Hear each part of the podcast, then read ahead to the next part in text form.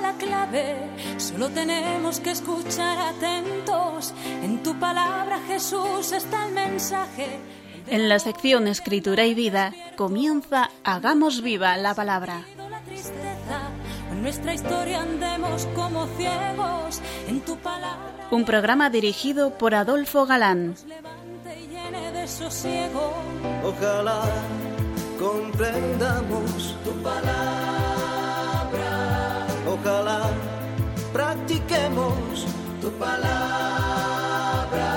Ojalá nos envuelva tu palabra. Ojalá nos transforme tu. Hola amigos, un día más en un nuevo programa, fieles a nuestra cita quincenal.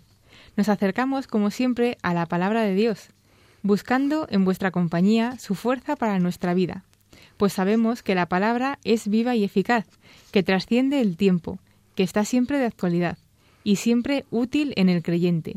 Aquí estamos de nuevo, Ana Belén, Adolfo y Marta, dispuestos a pasar en esta hora eh, con vuestra compañía. Bienvenidos a nuestro programa Hagamos viva la palabra.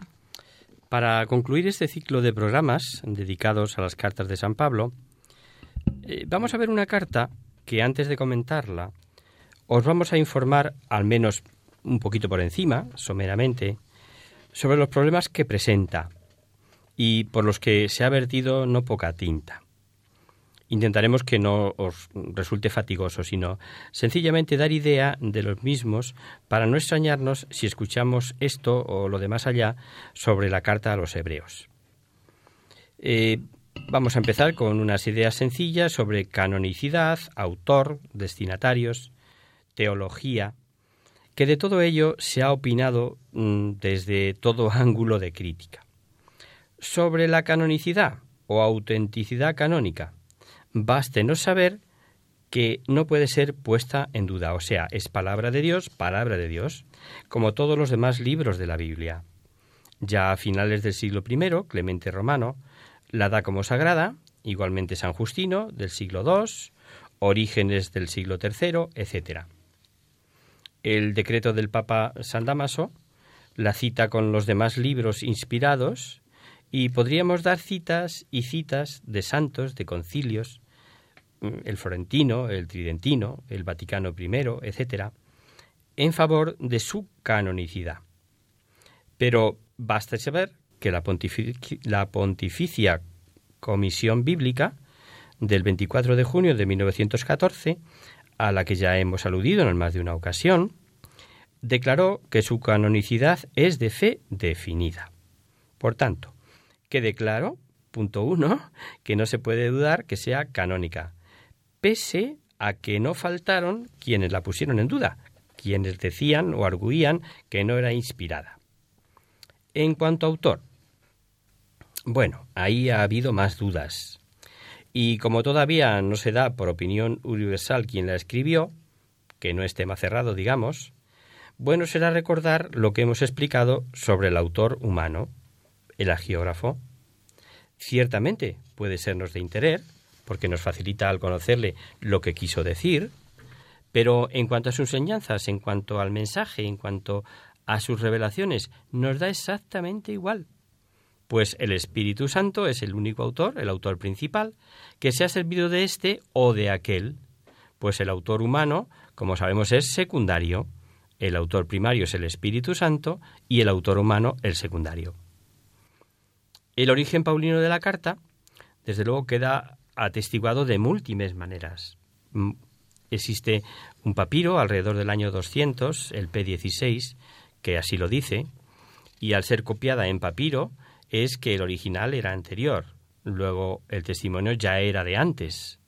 También hay testimonios de personas de toda garantía, tales como Clemente de Alejandría, Orígenes, como hemos dicho, etcétera, etcétera. Pero no podemos dudar que su lenguaje, su forma, la misma manera de citar la Sagrada Escritura, etcétera, han dado origen a muchas dudas y observaciones. De aquí que lo más probable es que, siguiendo a Orígenes, los pensamientos son de Pablo, pero la composición es de otro, que en principio la tuvo sin reservas como de Pablo, San Agustín, por ejemplo, que mm, se me olvidaba decíroslo. Lo tengo en la cabeza y luego nos lo cuento. San Agustín siempre la tuvo como de Pablo. Posteriormente, y sin dudar de su canonicidad, eh, se procura eludir, evitar el nombre del autor.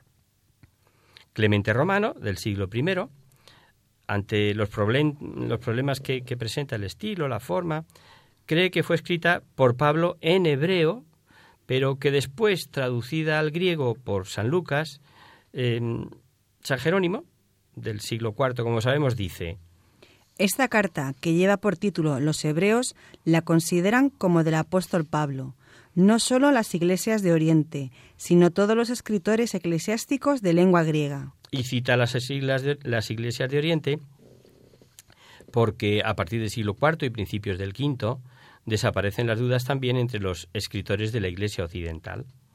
Solo mantuvieron mm, dudas los críticos anticatólicos.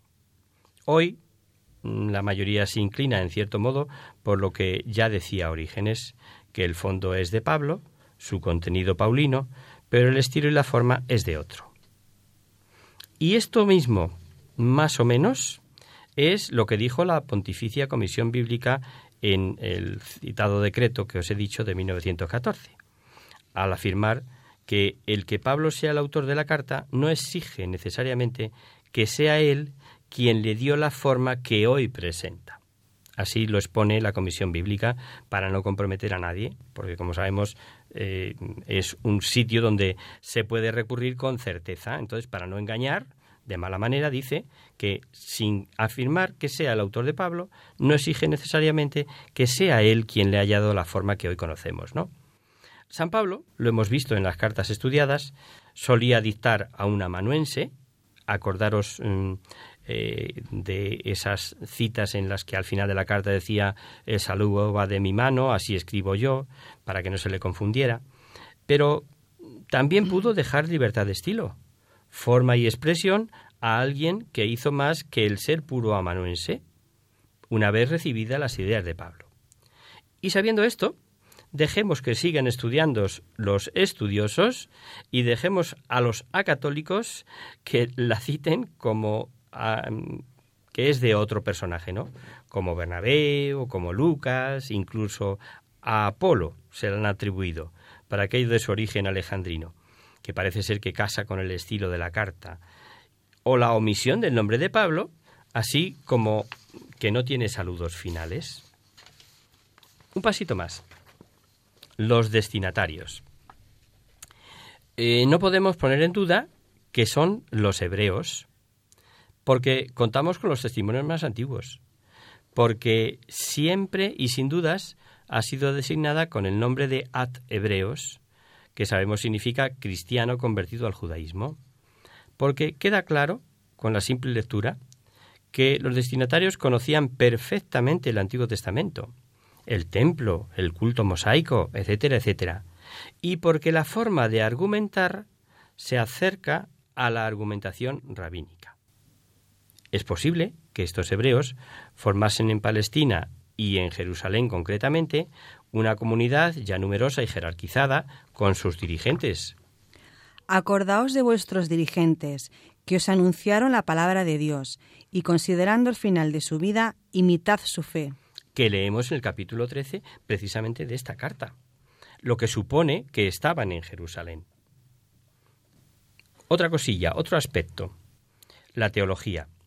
Pues mirar, hay plena coincidencia de pensamiento entre la doctrina que desarrolla y la que ya hemos estudiado y que nos ha expresado San Pablo sobre Cristo, sobre sus atributos, sobre la obra de redención mediante el sacrificio de su propia sangre, sobre su humillación y exaltación gloriosa, como os acordáis que decían los filipenses, sobre la impotencia de la ley para salvarnos, tema de debate de la carta a los romanos, y sobre la eficacia de la fe que obra por la caridad, por ejemplo, que encontramos en Corintios.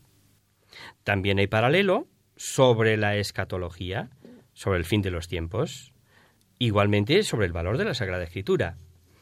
Y en la parte moral, las semejanzas entre estas exhortaciones y avisos que encontramos en hebreo y las demás cartas de San Pablo son grandes y manifiestas. Por ejemplo, sobre el escándalo del capítulo 10 y 12 es muy muy semejante, ya lo veréis cuando lleguemos a él, a lo que vimos en Primera de Corintios o en Romanos. En esta carta se carga más la tinta, como veremos, sobre la obra sacerdotal de Cristo. Ese, ya os lo adelanto, es el centro de toda la epístola. Hay estudios muy interesantes, comparando el texto de la carta con lo expresado por Pablo en las distintas cartas, Cristo como Dios, Hijo de Dios, imagen de Dios e igual a Él, creador y conservador, la justificación por Cristo, la fe que salva, las virtudes teologales, Dios autor de la Escritura. Como veis, una em, teología perfectamente paulina. Los pensamientos escatológicos sobre el invierno, el juicio, la última venida de Cristo, etcétera, etcétera. Vamos ya con el texto. Muchas veces y de muchos modos habló Dios en el pasado a nuestros padres, por medio de los profetas en estos últimos tiempos nos ha hablado por medio del Hijo a quien instituyó el heredero de todo, por quien también hizo los mundos, el cual, siendo resplandor de su gloria e impronta de su sustancia, y el que sostiene todo con su palabra poderosa, después de llevar a cabo la purificación de los pecados, se sentó a la diestra de la majestad en las alturas, con una superioridad sobre los ángeles tanto mayor cuanto más le supera en el nombre que ha heredado es, como veis, como un prólogo, como un resumen, presentación de toda la carta. Se presenta en visión sintética toda la revelación divina, contraponiendo la del Antiguo Testamento, en que Dios habló repetidas veces y en varios modos, pero valiéndose de los profetas, y la del Nuevo Testamento, en que nos ha hablado ya a nosotros por su propio Hijo y cuyas prerrogativas se cantan. Él es el redentor de la última economía de la salud, cuyo mensaje superior y definitivo se contrapone a, los mensajes eh, fragmentarios que encontramos en los profetas. Eh, sobre si es de Pablo, salvando estilo y forma de expresión, os habréis dado cuenta que el contraste entre las dos revelaciones, antigua y nueva alianza, y, y la de cantar las excelencias del mediador de la buena nueva, lo hemos visto ya en varios de los escritos de Pablo que llevamos estudiados. El padre García Figar, sobre quienes la niegan Paulina porque no menciona su nombre, nos remite a Santo Tomás, quien comprende las razones que tenía para que no figurase su nombre. Citas, textos y razones tan de Antiguo Testamento, sabiendo que era aborrecido por, por los judíos convertidos, no hubiera sido prudente ponerse él como autor, citando su nombre, como lo hizo en otros escritos. Dice, esplendor de la gloria del Padre, impronta de su sustancia.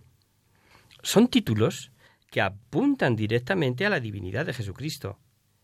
¿De qué forma podía el hombre en su lenguaje humano expresar la relación de origen o precedencia del Hijo respecto del Padre? y su consustancialidad con él. Claro que la idea es la misma que vimos en la segunda carta a los Corintios o en los Colosenses.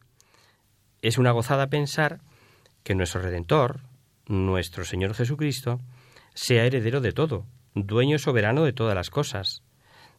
también Juan nos dijo que, que por Él se ha hecho todo y sin Él no se ha hecho nada, ¿no? Claro, que toda la creación es común a las tres divinas personas pero ya quedó explicado lo que los humanos atribuimos a cada persona conforme a lo que nosotros vemos de la propiedad eh, personal de Padre, Hijo, Espíritu Santo, ¿no? El Hijo tiene sobre el patrimonio del, del Padre mm. el universo entero, pleno, absoluto, dominio total igual que el Padre. Como conclusión de esta especie de prólogo, profundo en revelación, se hace notar la inmensa superioridad de Jesucristo sobre los ángeles. Atributo este, del nombre sobre todo nombre, dignidad y rango del Señor soberano universal, que ya vimos también en la carta a los filipenses. Seguimos leyendo. En efecto, ¿a qué ángel dijo alguna vez, Hijo mío, eres tú, yo te he engendrado hoy y también yo seré para el Padre y él será para mi Hijo. Y nuevamente, al introducir a su primogénito en el mundo, dice, y adórenle todos los ángeles de Dios. Y de los ángeles dice, el que hace a sus ángeles vientos y a sus servidores llamas de fuego. Pero del Hijo, tu trono, oh Dios, por los siglos de los siglos, y el centro de tu realeza, centro de equidad. Amaste la justicia y aborreciste la iniquidad. Por eso te ungió, oh Dios, tu Dios con óleo de alegría con preferencia a tus compañeros. Y también tú, al comienzo, oh Señor, pusiste los cimientos de la tierra, y obras de tu mano son los cielos. Ellos perecerán, mas tú permaneces. Todos como un vestido envejecerán, como un manto los enrollarás, como un vestido, y serán cambiados. Pero tú eres el mismo, y tus años no tendrán fin. ¿Y a qué ángel dijo alguna vez, siéntate a mi diestra hasta que ponga a tus enemigos por escabel de tus pies? ¿Es que no son todos ellos espíritus servidores con la misión de asistir a los que han de heredar la salvación? tiene tela, ¿eh? Lo que nos ha leído Ana Belén. La idea es clara. Expresa, a base de texto de la Sagrada Escritura, la infinita superioridad de Jesucristo, incluso sobre los ángeles, criaturas tan superiores al hombre como espíritus puros que son. Ningún ángel fue llamado hijo de Dios sustancialmente, siendo el hijo de la misma naturaleza que el Padre ha de ser, eterno, infinito en todo, etcétera, etcétera. San Pablo, o el autor que sea, usa mm, para ilustrarlo textos bíblicos. Ya sabemos que en todo el Antiguo Testamento se está anunciando y proyectando a Jesucristo, y sabemos también del sentido típico, del que hablamos mm, con mucho detalle en su día, y del sentido pleno. Aquí el apóstol cita Salmos, segunda de Samuel, a los que hace referencia para hablar ahora de Cristo. Y si hemos recordado lo de los sentidos bíblicos es porque, en cuanto a la cita de Salmos, no hay duda que se cita mesiánica, pero la del Samuel la hemos escuchado en su sentido literal histórico. No se refiere exclusivamente al Mesías, sino a la providencia paternal que Dios promete en favor de la dinastía davídica. Y fijaos, el valor de estos textos de sentido típico, que San Pedro, refiriéndose a esta promesa, dice que el descendiente prometido de David es Cristo, Sí, si lo queréis buscar en casa, eh, está en los Hechos de los Apóstoles, en el capítulo 2, versículo 30. Y luego la cita está perfectamente justificada. El versículo 6, que hemos escuchado, es de tal valor apologético en favor de la divinidad de Cristo que no existe refutación contra él, ni por los llamados testigos de Jehová, que tienen fama de ello, y que son los únicos hoy por hoy eh, que llamándose cristianos niegan la divinidad de Jesucristo. Pero ante lo tumbativo de la cita, vamos a ver a qué recurso llegan, vamos a ver cómo lo arreglan. Hacemos ahora un pequeño descanso.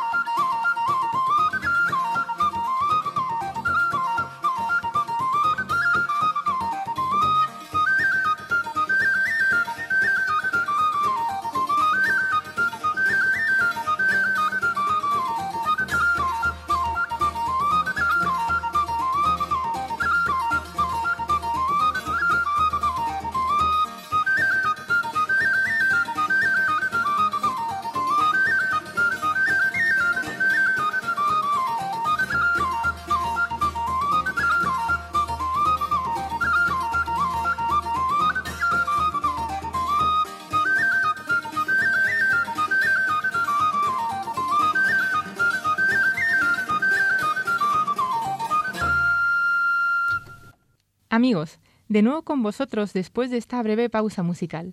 Os recordamos, queridos oyentes, que sintonizáis el programa Hagamos viva la palabra.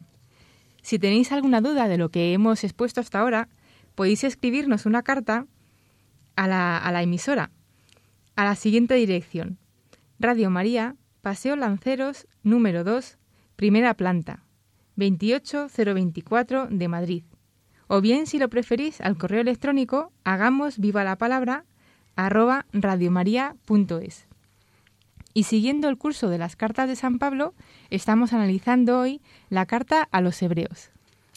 Que aunque no es de Pablo, como decíamos al principio, sí tiene doctrina paulina 100%. Os comentábamos antes del descanso que en un encuentro con los testigos de Jehová y a propósito de esta cita de la carta eh, que leímos, mm, les decíamos que si la Biblia dice que a Jesús eh, le adoren hasta los ángeles y que la orden es del Padre, lo que no admite duda, y que el culto de adoración es solo a Dios, exclusivamente para Dios, es que Jesucristo es Dios. Todos recordaréis que Jesús despachó a Satanás cuando lo prometió todos los reinos del mundo, si le adoraba, precisamente con aquellas palabras del Deuteronomio. Adorarás, adorarás al Señor tu Dios y solo a Él darás culto.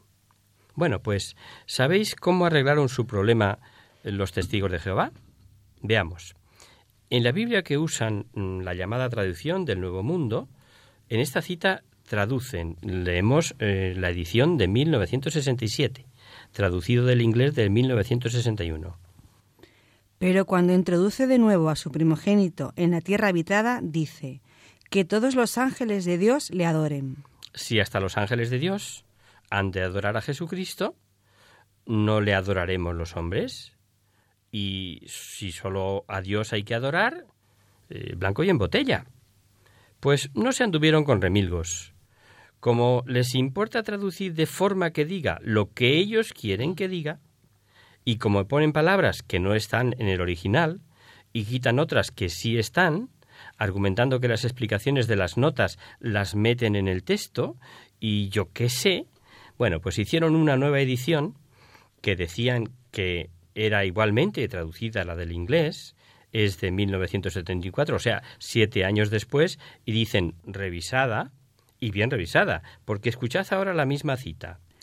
Pero cuando introduce de nuevo a su primogénito en la tierra habitada, dice, y que todos los ángeles de Dios le rindan homenaje. O sea, ¿cómo se puede rendir homenaje a un empleado que se jubila o a un deportista que se retira, pero así niegan a adorarle? El final de lo leído es claro. Mientras Cristo Jesús está sentado a la derecha del Padre, los ángeles desempeñan funciones como servidores, y no sólo del Hijo, sino servidores de los hombres, que son llamados a la herencia del cielo en virtud de los méritos del Hijo. Por muchos exegetas se ha visto aquí insinuada la doctrina de los ángeles custodios. Leamos. Por tanto, es preciso que prestemos mayor atención a lo que hemos oído, para que no nos extraviemos. Pues si la palabra promulgada por medio de los ángeles obtuvo tal firmeza que toda transgresión y desobediencia recibió justa retribución, ¿cómo saldremos absueltos nosotros si descuidamos tan gran salvación?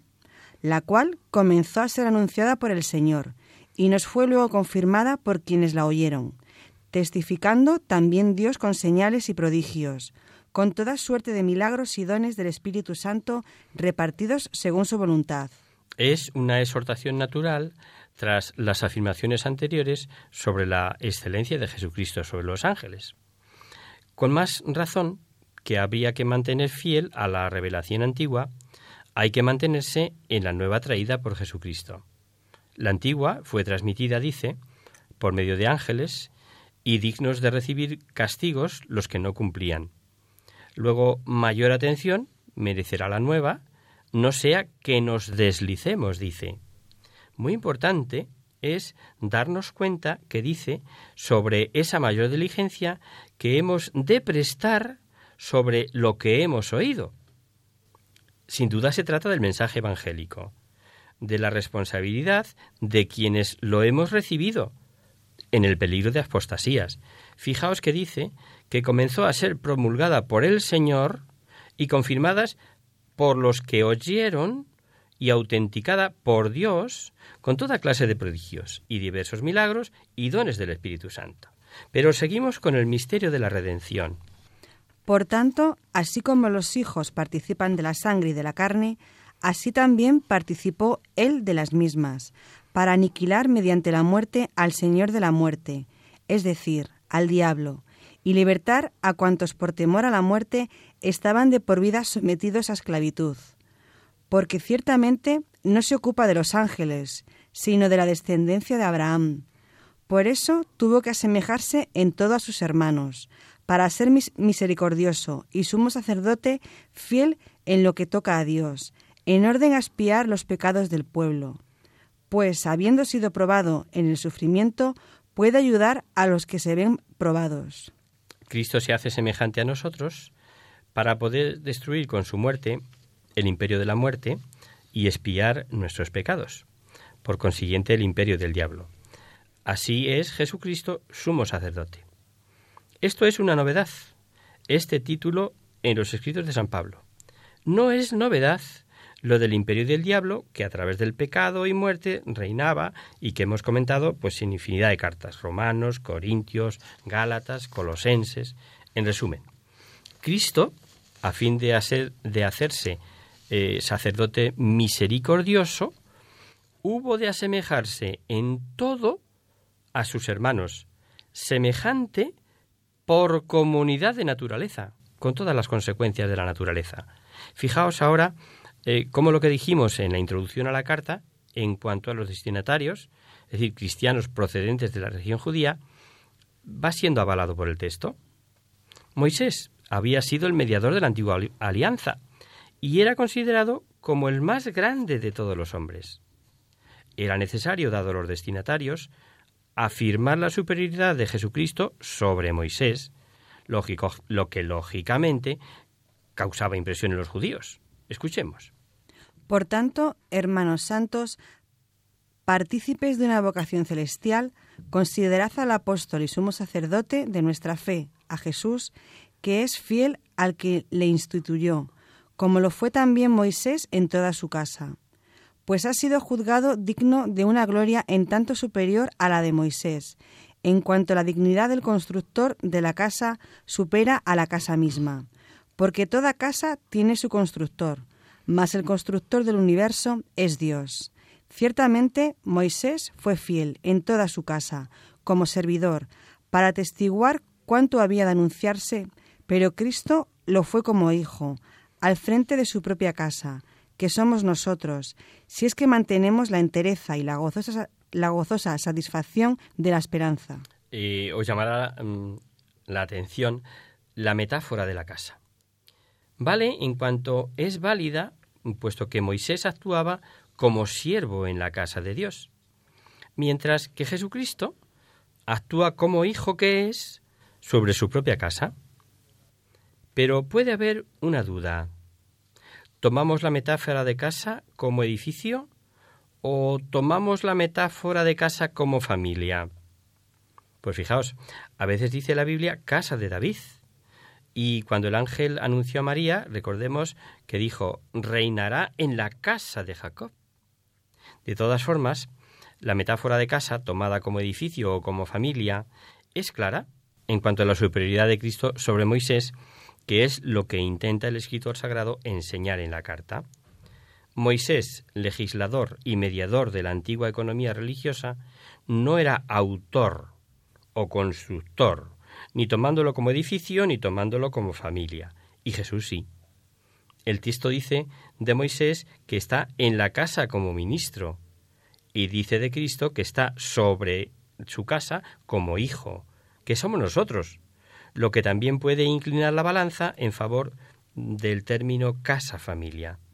En última instancia, casa-iglesia es un término que en otras ocasiones sí que ha utilizado Pablo, pues decía, vosotros sois templos de Dios. ¿Os acordáis cuando veíamos la carta a los Corintios? Pues eso decía, sois templos de Dios. Jesucristo es nuestro pontífice o sumo sacerdote, y su título lo ostenta con todo derecho. Por eso, en lo que vamos a escuchar ahora, se nos dice los caracteres mm, que todo sacerdote debe tener para poder presentar como legítimo y eficaz y cómo se aplican a Jesucristo. Leemos. Porque todo sumo sacerdote es tomado de entre los hombres y está puesto en favor de los hombres en lo que se refiere a Dios para ofrecer dones y sacrificios por los pecados, y puede sentir compasión hacia los ignorantes y extraviados, por estar también él envuelto en flaqueza, y a causa de esa misma flaqueza debe ofrecer por los pecados propios igual que por los del pueblo. Y nadie se arroga tal dignidad, sino el llamado por Dios, lo mismo que a Aarón. De igual modo, tampoco Cristo se apropió la gloria del sumo sacerdocio, sino que la tuvo de quien le dijo, Hijo mío, eres tú, yo te he engendrado hoy. Como también dice en otro lugar, tú eres sacerdote para siempre, a semejanza de Melquisedec. Pero este capítulo tiene un versículo en el que anuncia o, mm, va exponiendo cinco cualidades exigidas a todo pontífice. Y las vemos según las hemos escuchado. Uno, pertenecer a la humanidad. Dos, representar a la humanidad en las cosas que miran a Dios. Tres, ofrecer dones y sacrificios por los pecados. Cuatro, capacidad para compadecerse de las ignorancias y las debilidades de los humanos. Y quinto, haber sido elegido por llamada divina. Todas estas cualidades, en grado sumo, se dan en Jesucristo. Toma naturaleza humana, se ofrece a sí mismo por los pecados de todos, se compadece de nuestras miserias, de nuestras miserias perdón, y, y, no se arroga para sí mismo la dignidad del sacerdocio, sino que lo recibió del Padre. Engendrar es transmitir la propia naturaleza. El Padre al engendrar al Hijo le transmite su propia naturaleza. Y, y sabemos que esta naturaleza es infinita, eterna, por, por lo que el engendrado es infinito eterno. Abraham no creó a su hijo Isaac, sino que lo engendró, por ejemplo, le comunicó su naturaleza. Pero en ese caso, la naturaleza comunicada es humana y por tanto limitada, finita, y persona distinta, distinto ser del que le engendra, pero naturaleza igual. Pero eso no puede ocurrir con la naturaleza divina, porque es infinita. Por lo tanto, la naturaleza que recibe el engendrado es infinita, y como seres infinitos no puede haber más que uno, al ser seres distintos, uno tendría lo que no tuviera el otro. Y por lo tanto, uno de ellos al menos no sería infinito en todo. Resulta que el engendrado es persona distinta, pero el mismo ser. Fijaos la grandeza de la cita. Dios Padre engendró a Jesucristo, comunicándole por generación su infinita naturaleza. Y como esa naturaleza solo puede poseerla Dios, y Dios no hay más que uno, el Padre es Dios y el Hijo es Dios. Pero para Dios no existe el tiempo. Para Él todo es un eterno hoy. Así se explica que el texto diga, Hijo mío eres tú, hoy te he engendrado. A continuación recordad que dice que tú eres sacerdote para siempre según el orden del, de Melquisedec. ¿A cuento de qué viene esto? En el capítulo siguiente va a explicar que al comparar este sacerdocio con el del, de Melquisedec, si lo diré, es porque Melquisedec es un personaje que se nos presenta en la historia de la salvación sin padre, sin madre, sin genealogía, sin principio ni fin de sus días, Escuchémoslo. El cual, habiendo ofrecido en los días de su vida mortal ruegos y súplicas con poderoso clamor y lágrimas al que podía salvarle de la muerte, fue escuchado por su actitud reverente, aun siendo hijo, con lo que padeció experimentó la obediencia, y llegado a la perfección, se convirtió en causa de salvación eterna para todos los que obedecen, proclamado por Dios sumo sacerdote, a semejanza de Melquisedec. Sobre este particular tenemos muchas cosas que decir, aunque difíciles de explicar, porque os habéis hecho tardos de entendimiento, pues debiendo ser ya maestros en razón del tiempo, volvéis a tener necesidad de ser instruidos en los primeros rudimentos de los oráculos divinos, y os habéis hecho tales que tenéis necesidad de leche en lugar de manjar sólido, pues todo el que se nutre de leche desconoce la doctrina de la justicia, porque es niño. En cambio, el manjar sólido es de adultos, de aquellos que por costumbre tienen las facultades ejercitadas en el discernimiento del bien y del mal. Mm, perdonadnos si vamos un poquito de prisa. Eh, y es que la carta mm, tiene una densidad de doctrina, pero mm, enorme. Con lo que hemos leído anteriormente, eh, nos hemos quedado a medias de la explicación. Y aquí nos va a pasar un poco igual. Eh, el primer versículo leído, sí os quiero decir que ha dado lugar a un sinfín de interpretaciones. Nos encontramos que en nada se parecen unas de otras, que el visto el texto sin otro saber que la lógica a no pocos nos parecen un tanto ilógicas, eh, por lo que os vamos a pedir perdonéis si nos paramos a analizar por nuestra cuenta. Dice el texto, el cual, habiendo ofrecido en los días de su vida mortal ruegos y súplicas, con poderoso clamor y lágrimas, al que podía salvarle de la muerte, fue escuchado por su actitud reverente. Eso traduce Jerusalén. Hay otras traducciones que dicen por especial revelación, no sé qué. Eh, mm, yo creo que merece la pena que esto lo veamos con detalle. Y como hoy el tiempo se nos ha ido, esto es la radio, que va el reloj que vuela, si os parece, mm, retomamos la próxima emisión la explicación de este pasaje y algo de lo que hemos ido, uh, lo que hemos dicho anteriormente, un poco más rápido, porque yo creo que lo que importa es que se entienda y no correr eh, con, con la carta en sí, aunque no terminemos esta carta a los hebreos, a ver si el próximo día pudiéramos.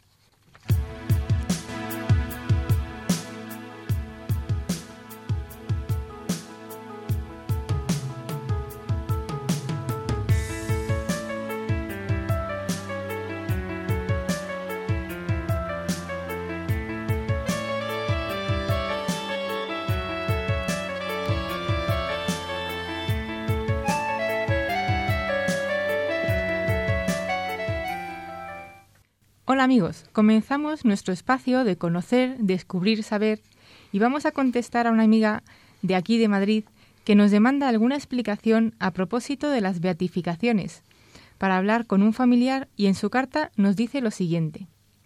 Hola amigos, escucho vuestro programa. Me llamo Loli y escribo desde Madrid. Quiero haceros una pregunta, pues no sé qué contestar a un familiar mío que dice que la Iglesia se ha pasado con eso de las beatificaciones del 13 de octubre pasado, que es una provocación y una discriminación, que hay otros mártires que acabaron en cunetas de la carretera y la Iglesia no ha dicho nada. Yo intento razonarle, pero no hay manera. ¿Podríais darme alguna idea de esas sencillas vuestras para convencerle? Hola, Loli. Me hace gracia eso de las ideas sencillas nuestras. A veces no son tan sencillas. De cualquier modo, intentamos que lo sean, eso sí. Y presuponemos también que tu familiar está en disposición de escucharte, pues de lo contrario cualquier cosa que le digas eh, no le servirá. Verás, empecemos por definir mártir. Su raíz es del griego y significa testigo, y hay al menos tres acepciones en el diccionario. La primera, persona que padece muerte o ultraje en defensa de su fe o religión. Y la segunda, persona que muere o sufre padecimientos en defensa de sus convicciones y también persona que se sacrifica en el cumplimiento de sus obligaciones. Es un mártir de su profesión, decimos, por ejemplo. Eh, los que fueron beatificados en octubre pertenecen exclusivamente al primer apartado, la primera acepción del diccionario, o sea, que murieron por defender su fe o mm, simple y llanamente por no renegar de ella, y que eso les podría haber librado de la muerte. Y ahí podría acabar toda explicación, pues en la mayor parte de los casos es un error de lenguaje, un error de concepto. En la acepción católica del término, los mártires son aquellos que fueron asesinados por odium fidei, odio a la fe, y que murieron testimoniando su fe en Cristo. Suele ocurrir que se equiparan los conceptos y ahí está el error en el diálogo. No es lo mismo dejarse maltratar físicamente o incluso matar por no renunciar a tu fe en Cristo, perdonando incluso, en el momento, a quienes infringen el, martirio, que el que cumple anegadamente con su trabajo. Evidentemente no es lo mismo. José Ignacio Munilla, por entonces, dio una completa explicación aquí en esta emisora a, la que te remito, querida Loli. Siempre puedes pedirla aquí a la emisora, ¿no? Dijo él, entre otras cosas, que el siglo XX ha mm, generado más mártires que los 19 siglos anteriores.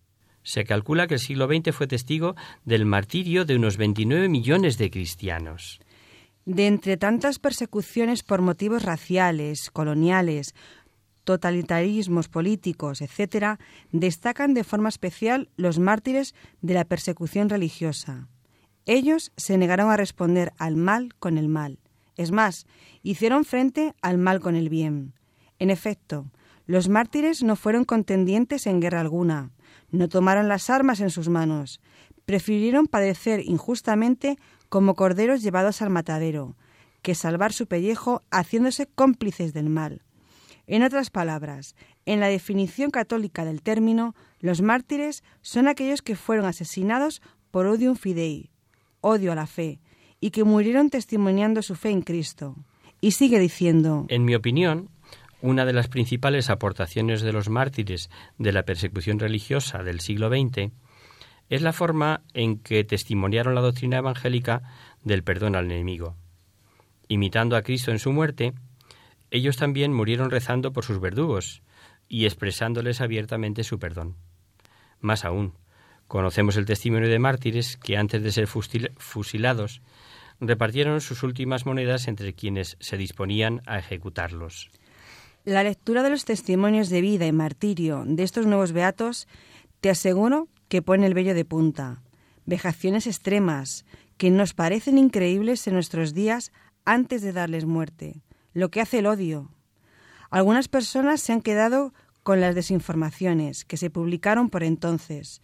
Supongo que unos por ideología y otros por simple ignorancia, que no van más allá de los titulares de la prensa.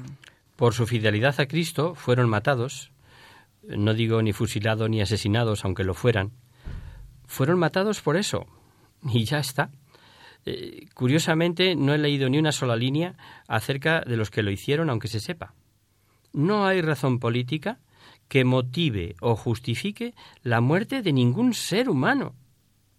Y observemos aquí que la razón fue sólo la fe, sólo que no renuncio a mi fe, sólo que no quiero ser cómplice de nada ni de nadie, y me importa por encima de todo la verdad que es Cristo, y, y ya está. Por eso murieron. Por último, y con esto terminamos, querida amiga, decirte que las causas de beatificación han pasado rigurosamente por todo un cúmulo de demostraciones y verificaciones testificales establecido, por el que podemos estar seguros de que esas personas pueden ser declaradas beatos sin ninguna duda. Merece la pena leer alguna vida, ya están publicadas, de estos hermanos nuestros eh, por ser testigos de la fe que profesamos. No sé si te sirve nuestra respuesta. En cualquier, en cualquier caso, y como siempre, quedamos a tu disposición. No dejes de volver a escribirnos si lo crees conveniente. Y hasta aquí, queridos amigos, el programa de hoy. Os dejamos con nuestra sintonía y os recordamos que si queréis dirigiros al programa para cualquier duda, aclaración o sugerencia, participando en el espacio de conocer, descubrir, saber, estamos a vuestra total disposición y encantados de atenderos en la siguiente dirección. Radio María, Paseo Lanceros, número 2, primera planta, 28024 de Madrid. O bien, si lo preferís, al correo electrónico hagamos viva la palabra arroba radiomaria.es. El próximo, viernes, el, el próximo miércoles, como sabéis, está el programa que alterna con nosotros, La Tierra Prometida. Por tanto, nosotros nos encontraremos de nuevo dentro de 15 días, si Dios quiere, con un programa la mar de interesante.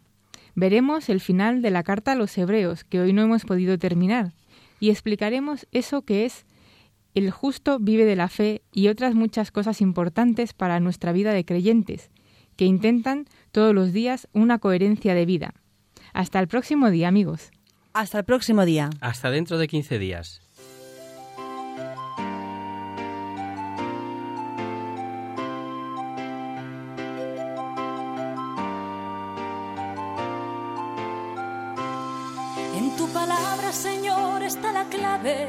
Solo tenemos que escuchar atentos. En tu palabra, Jesús, está el mensaje. El del amor, el de andar despiertos. Cuando no tenga sentido la tristeza. Finaliza así en Radio María, Hagamos viva la palabra, un espacio que ha dirigido Adolfo Galán. Ojalá comprendamos tu palabra. Ojalá practiquemos tu palabra. Ojalá nos envuelva tu palabra. Ojalá nos transforme tu palabra. Ojalá comprendamos, ojalá practiquemos, ojalá nos envuelva.